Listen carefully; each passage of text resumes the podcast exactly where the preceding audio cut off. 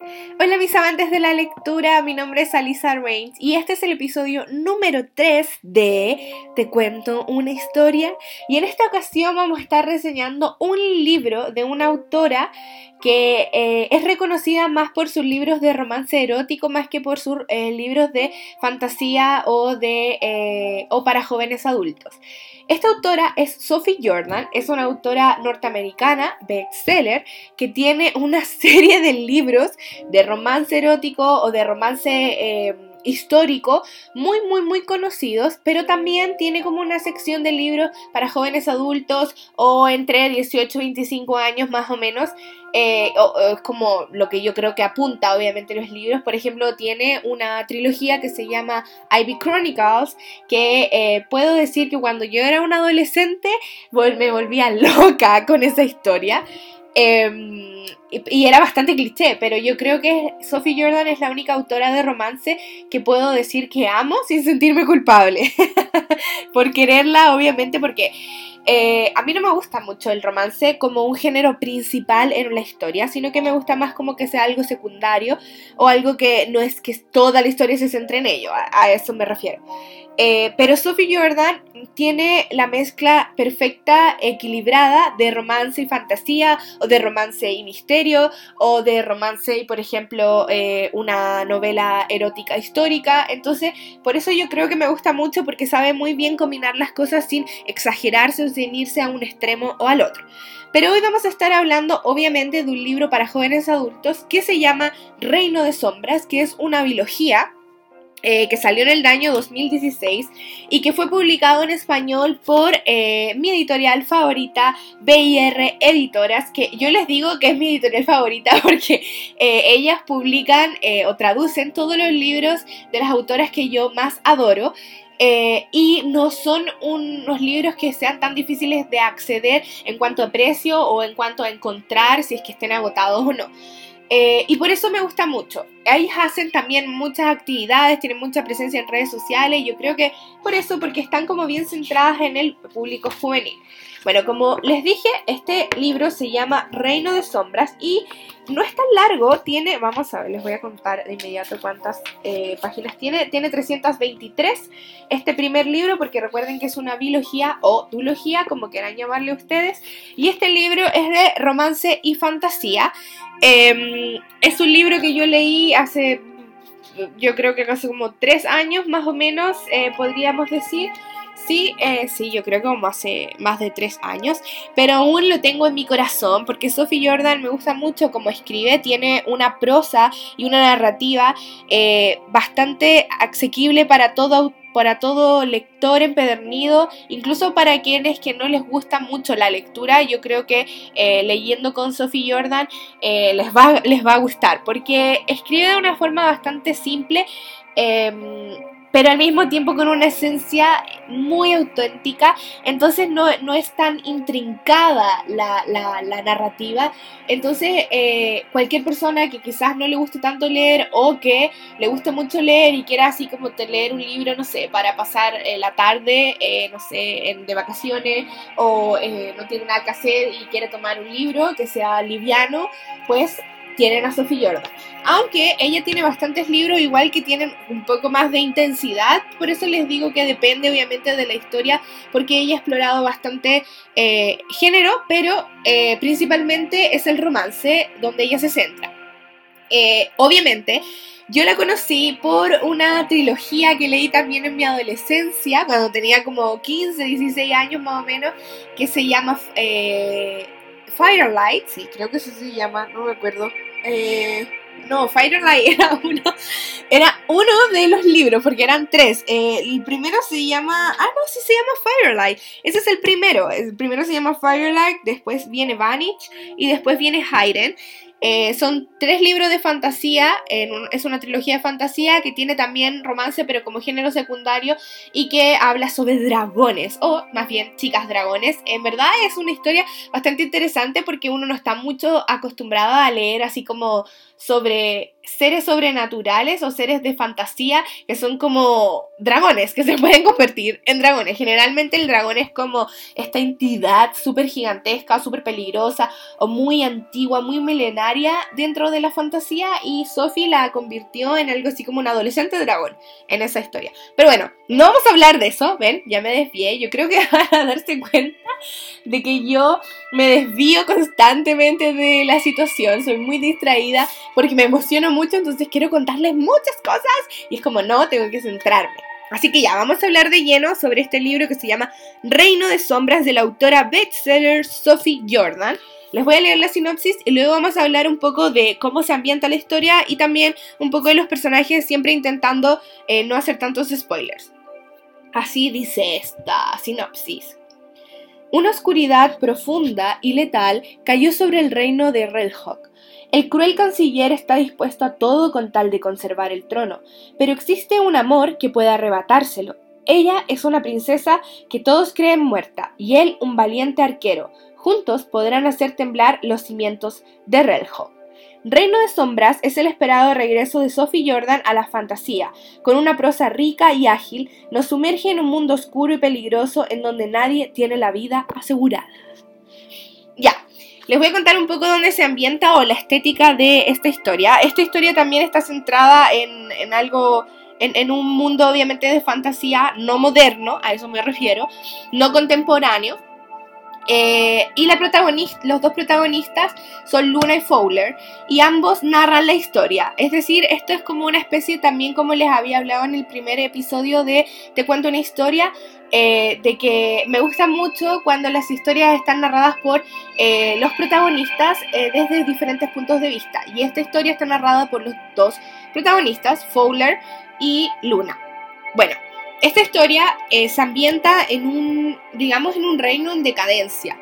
en un reino que está siendo atacado por unas criaturas bastante eh, grotescas, extrañas y peligrosas y asesinas que eh, aparecen de una forma desde la Tierra. Podríamos decir que son como unos zombies, pero más son como unos zombies alienígenas, porque tienen como esta especie como de, de figura como de monstruo de como alien, depredador, una cosa así. y ustedes imagínense como la, la, película eh, Depredador de Alien, ya, esos monos son, esos monos. No sé si eso se puede entender en todos los países. Bueno, pero así son estos personajes que son algo así como... Eh, lo que lleva al, a este reino a estar en decadencia porque eh, secuestran a la, a la gente y se las comen. Son depredadores eh, como les digo, son tienen como ventosas y son muy grandes y huelen horrible. Y, y Sophie trata de mostrar eso en todo momento como que te trata de mostrar que estos monstruos son en verdad monstruosos. Ni en ningún momento los humaniza en ningún momento eh, hace que uno entienda un poco por qué llegaron a la tierra y por qué se esconden bajo tierra porque eh, solo aparecen en cierta en cierto momento del día ya, y aquí va algo súper importante, porque en este, en este reino en decadencia, hace un tiempo ocurrió un eclipse y nunca, nunca volvió a salir el sol. Eh, durante todos esos años, que fue más o menos cuando eh, Luna era muy pequeñita, eh, ocurrió un eclipse de, mm, de, sol, obviamente, porque ahora están en la oscuridad, y nunca más volvió a volver a la normalidad la luz. Entonces solo tienen esta luz de mediodía, entre comillas, que es eh, un momento en el día donde se ve así como si estuviera nublado. Y eh, por eso han logrado subsistir, obviamente, porque si no hay eh, luz solar no habría alimento, no habría, no habría nada realmente, porque las, las plantas necesitan necesitan luz solar para poder, para poder vivir y nosotros los humanos también. Entonces en este mundo Sophie crea este reino en decadencia, estos monstruos que aparecieron eh, poco después de que este eclipse nunca volviera a, como a deshacerse y eh, para darle un poco de esperanza a la gente del reino de Red Hawk hay este como media luz donde las personas pueden sentirse seguras porque en ese momento no van a salir los monstruos porque los monstruos solo salen en la oscuridad. Eh, y algo súper importante es que la gente en verdad vive así como Tierra de Nadie, es como prácticamente un mundo de fantasía post-apocalíptico, porque están como viviendo el día a día con lo que tienen, eh, solo pueden salir cuando hay media luz y eso no dura demasiado. Eh, creo que en el libro se explica como más o menos entre tres horas, que es como lo que dura, o no me acuerdo muy bien, pero no es tanto, de hecho la mayoría del día está oscuro. Y es súper genial que Luna sea ciega en esta historia, porque para ella siempre está oscuro. Entonces para ella nunca hubo como un cambio en, el, reino, porque ella siempre, para ella siempre el mundo estuvo sumergido en oscuridad. Entonces siempre se las ha arreglado bastante bien. Pero, pero, pero, pero, pero, eh, Luna tiene que, eh, es algo así como una fugitiva, es decir, como decía la sinopsis, ella, eh, nadie sabe que está viva porque cuando ella nació, el canciller traicionó a su familia y asesinó a sus padres y ella logró escapar del reino debido a la ayuda de unos sirvientes y estos sirvientes la criaron muy lejos del castillo en una torre, así estilo Rapunzel, y les, le enseñaron de todo, le enseñaron a, a, luchar, le enseñaron a, a de alguna forma a potenciar sus otros sentidos ya que no podía apoyarse en la vista que es como el sentido en el que todos nos apoyamos. Le enseñaron a cosechar a moverse en el bosque a sobrevivir de alguna forma. Eh, y durante todos estos 18 años en los que ella ha estado desaparecida el canciller sabe que ella está viva pero no sabe dónde está. Entonces lo que hace es eh, hacer como una proclamación real para que sus soldados eh, empiecen como a a encarcelar a todas las chicas entre 14 y 18 años que podrían ser Luna y corre el rumor de que estas chicas nunca eh, salen con vida, aun cuando no sean Luna. Entonces no solo es un, es un reino que está en decadencia debido a la presencia de estos monstruos y debido a que no hay mucha luz, sino que también el nuevo rey, que prácticamente es un tirano, porque eh, mató a los, a los verdaderos reyes para hacerse con el poder, eh, está casando a las chicas que podrían estar entre la edad que tendría Luna en la actualidad. ¿Sí? Entonces, eh, y, Luna sabe esto y, la verdad es que la agobia mucho. Ella en muchas circunstancias como que le dice a sus padres adoptivos, a, bueno, a los que la salvaron prácticamente, que, que ella, ella se entregaría para que dejara de haber tanta matanza, porque ya hay poca gente debido a la, a la, presencia de los monstruos, entonces más ahora es peor porque el canciller está como ahí como muy paranoico, como que cada día peor. Ya, eh, ya que hablamos de, de, Luna, em, quiero hablarles un poco de la personalidad que ella tiene, o más bien estábamos hablando de, de como de, de la del, como eh, de alguna forma el contexto en el que se va a estar la historia, ¿cierto? Ven, les dije que me distraía, ¿cierto? Sí, les dije. Van a tener que acostumbrarse. Pero es más divertido porque es más auténtico y ustedes se dan cuenta de que no hay nada planeado aquí más que obviamente eh, expresar mi experiencia al momento de leer esta historia. Pero ya, bueno. La personalidad de Luna es bastante, em, podríamos decir, eh, muy lógica. ella es es muy compasiva, es muy amorosa, pero también es muy guerrera, es muy decidida, o sea, tiene eh, la personalidad perfecta para convertirse en una gran líder en algún momento si es que a ella no le hubieran matado a los padres.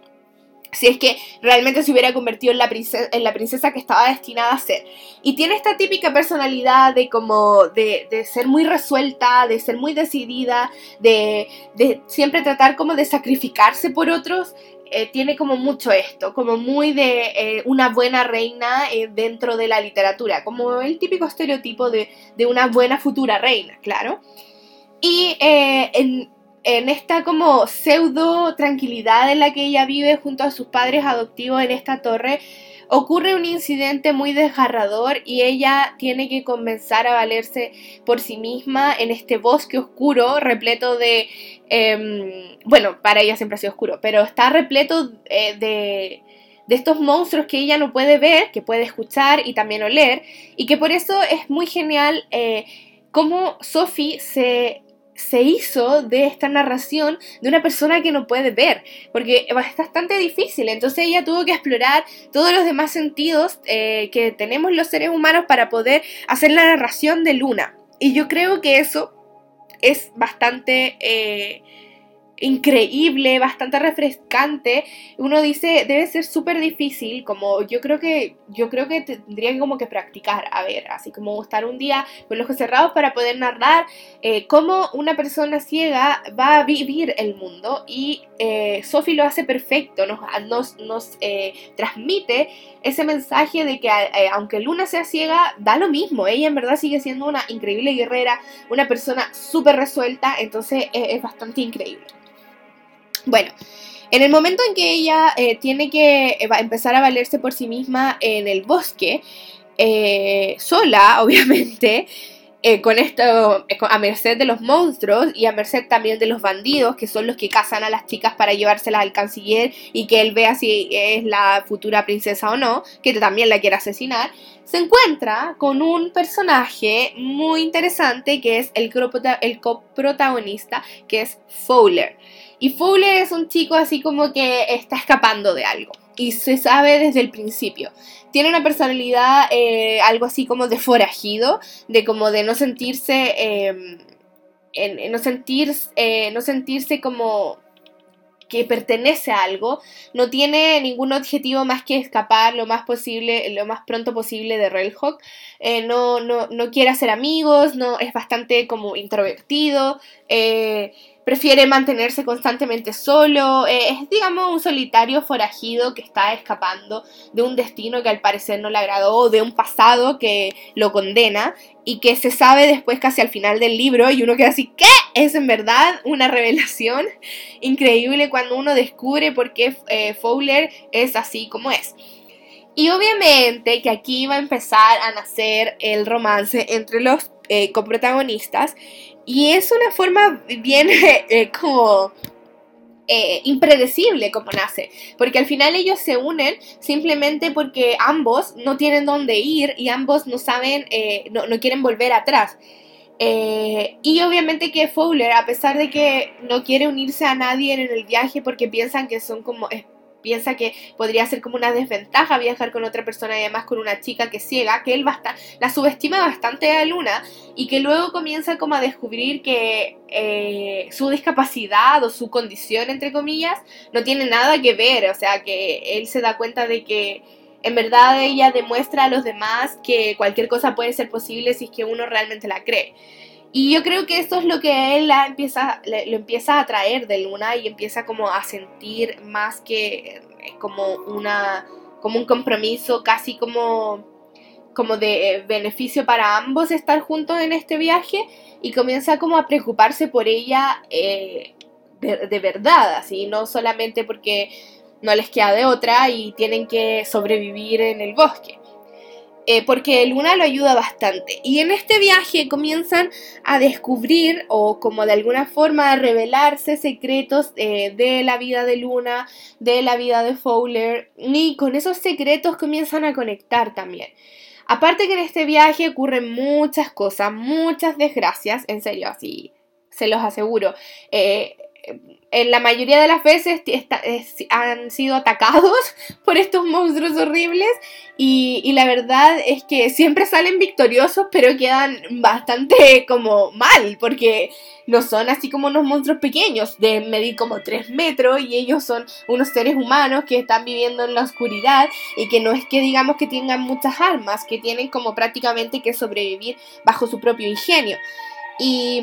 yo creo que también las situaciones de vida o muerte y la lealtad que comienza a crecer en ambos va a generar que haya como este romance, que es un romance bastante, em, bastante, ¿cómo podríamos decirlo? Bastante inocente al principio. Eh, ellos comienzan a ver el mundo a través de, eh, de los ojos, entre comillas, del otro. Luna empieza a conocer el mundo a través de eh, Fowler y Fowler empieza a conocer el mundo a través de Luna y yo creo que eso es algo de, como, de, aquel romance como tan puro, tan natural, que, que, que, uno dice así como qué lindo, así qué lindo que ellos se hayan encontrado y que de esa forma hayan conectado eh, y que empiezan a aprender a ver el mundo desde la perspectiva del otro y, y, yo en verdad valoro que se muestre esto en los libros eh, porque deja como una enseñanza bastante interesante de, que a pesar de que sean muy diferentes se encuentran en una situación en la que se van, van a tener que unir fuerzas y con el paso del tiempo empieza a crecer esta lealtad de querer cuidar al otro eh, pero que sea tan equilibrado que sea como ambos tienen que apoyarse. Y todo el libro uno está así como suspirando porque ellos terminen juntos, es como ojalá que terminen juntos. Eh, también uno está la mayoría de los capítulos diciendo ¿cuándo viene el beso? Porque nunca viene y es como rayos, ¿por qué no llega el beso? eh, porque uno lo espera mucho, debo decirlo, uno lo espera mucho, mucho porque no, no es como al principio, en verdad. Eh, hay un gran desarrollo del romance antes de que haya como un acercamiento físico entre ambos. Y cuando finalmente aparece eso, aparece como eh, cuando finalmente ellos se dicen la verdad, de que se gustan, de que se están enamorando uno del otro, de que se preocupan uno del otro y que quieren forjar un futuro juntos, ocurre un desastre horrible y Luna descubre uno de los secretos más terribles de Fowler y ahí todo se da vuelta, todo el plot de la historia se da vuelta y uno dice que después de haber estado leyendo este maravilloso romance tan, tan lindo, em, con tanta enseñanza, eh, en un mundo tan desgarrador y con tan poca esperanza, y, y, que uno en verdad dice así como, no, este mundo es una desgracia, lo único bonito de este mundo es la relación entre Fowler y Luna, y de repente aparece este secreto revelado de Fowler y uno queda así como, no y yo creo que está súper bien que se haya revelado al final del libro porque te deja obviamente enganchado para leer el segundo, que se llama eh, Reino de Fuego. Eh, bueno, Reina de Fuego, no Reino de Fuego, porque, em, perdón, sí, se llama Reina, Reina de Fuego el segundo y el último, el que hace como el final. Eh, y, y uno no se espera lo que va a suceder en el segundo libro. Así que yo la verdad es que debo decir que eh, recomiendo este libro así como para leerlo en una tarde, porque eh, no es tan largo y si uno es un lector empedernido, en serio que te vas a obsesionar con esta lectura porque es bastante divertida, siempre está pasando algo, eh, es bastante, eh, como dice mismo acá atrás, es rica y ágil, siempre está eh, moviéndose, no, no queda estancado en nada, no hay algo tan denso dentro de la historia, aparte de como lo asqueroso de los monstruos, que yo creo que sería como lo más como que podría parar en un momento quizás a algunas personas tampoco tiene como una, un, romance eh, sensual que quizás pueda molestar a algunas personas que no, les gusta mucho leer ese tipo de, novelas. Entonces es un libro que yo, yo lo personal recomiendo ah, eh, para preadolescentes y adolescentes porque es una historia bastante interesante, eh, no es tan larga. Eh, Sophie tiene muchos más libros, entonces yo creo que eh, podría ser como el inicio para que adoren a Sophie, porque Reino de Sombras representa todo el trabajo rico y, y simple al mismo tiempo, porque genera una simpleza pero con mucho enriquecimiento en las palabras. Y yo creo que eso describe muy bien el trabajo de Sophie como esta, esta escritura simple pero con, con detalles eh, elocuentes y ricos que van a mejorar eh, obviamente la calidad de la lectura. Porque eh, a veces uno dice así como dentro de los libros, como mientras más es mejor calidad y yo siento que no, en verdad aquí en Sophie muestra que mientras haya como un equilibrio entre entre la descripción, entre la, profundización y entre eh, la simpleza, se va a generar un libro muy interesante, una historia muy interesante. Y Reino de Sombras, déjenme decirles que no solo tiene una portada que llama mucho la atención, sino que también unos personajes que los, van a, los van a engatusar, así, los van a, eh, los van a envolver eh, con sus personalidades que son bastante em, complicadas. Eh, eh, Fowler está muy atormentado por, algo que uno no sabe durante todo el libro hasta el final. Y Luna eh, tiene esta como necesidad de no, quiero volver a Red Hulk para poder salvar a todas las demás personas que están siendo afectadas eh, por culpa mía, porque el canciller me está buscando, pero al mismo tiempo quiere pensar en ella misma. Entonces ambas almas en este, en este libro están contrariadas, viviendo en la contrariedad de cómo hacer lo correcto o pensar en ellos primero y quizás el pensar en ellos primero no es lo correcto. Pero eso obviamente se lo dejo a ustedes como eh, juzgadores de la personalidad de, estos, personajes. Debo admitir que em, el villano de esta historia, que es el canciller, no se presenta mucho en el primer libro, más en el segundo, pero sí está como su fantasma. Porque en el primer libro podemos ver que eh, más bien los villanos van a ser estos monstruos que emergen de la tierra, eh, pero sí está como el fantasma del canciller constantemente atacando tanto a Fowler como a Luna, eh, de, alguna forma u otra, indirecta o indirectamente. Entonces em, te dan ganas de leer la biología o duología. Así que recuerden, se llama Reino de Sombras de Sophie Jordan. Eh, yo lo recomiendo, como les digo, para una tarde, así como, oh, quiero leer algo tranquilo, quiero leer algo interesante, algo que tenga magia, pero al mismo tiempo que no sea lo típico, que sea eh, algo que me abra los ojos y que obviamente me haga volver a creer en, la esperanza, yo creo, en la esperanza de, de la humanidad. no, ya es mucho, mucho. Pero yo creo que está bien para haber sido eh, el regreso de, de Sophie después de Firelight. Creo que fue un buen regreso. Así que muchas gracias por haber escuchado este podcast, este tercer capítulo de Te cuento una historia. Y recuerden que si leyeron este libro y quieren comenzar infangliar, ustedes no se preocupen, me hablan en el de Instagram, que recuerden que pueden eh, encontrarme como Alisa Range 96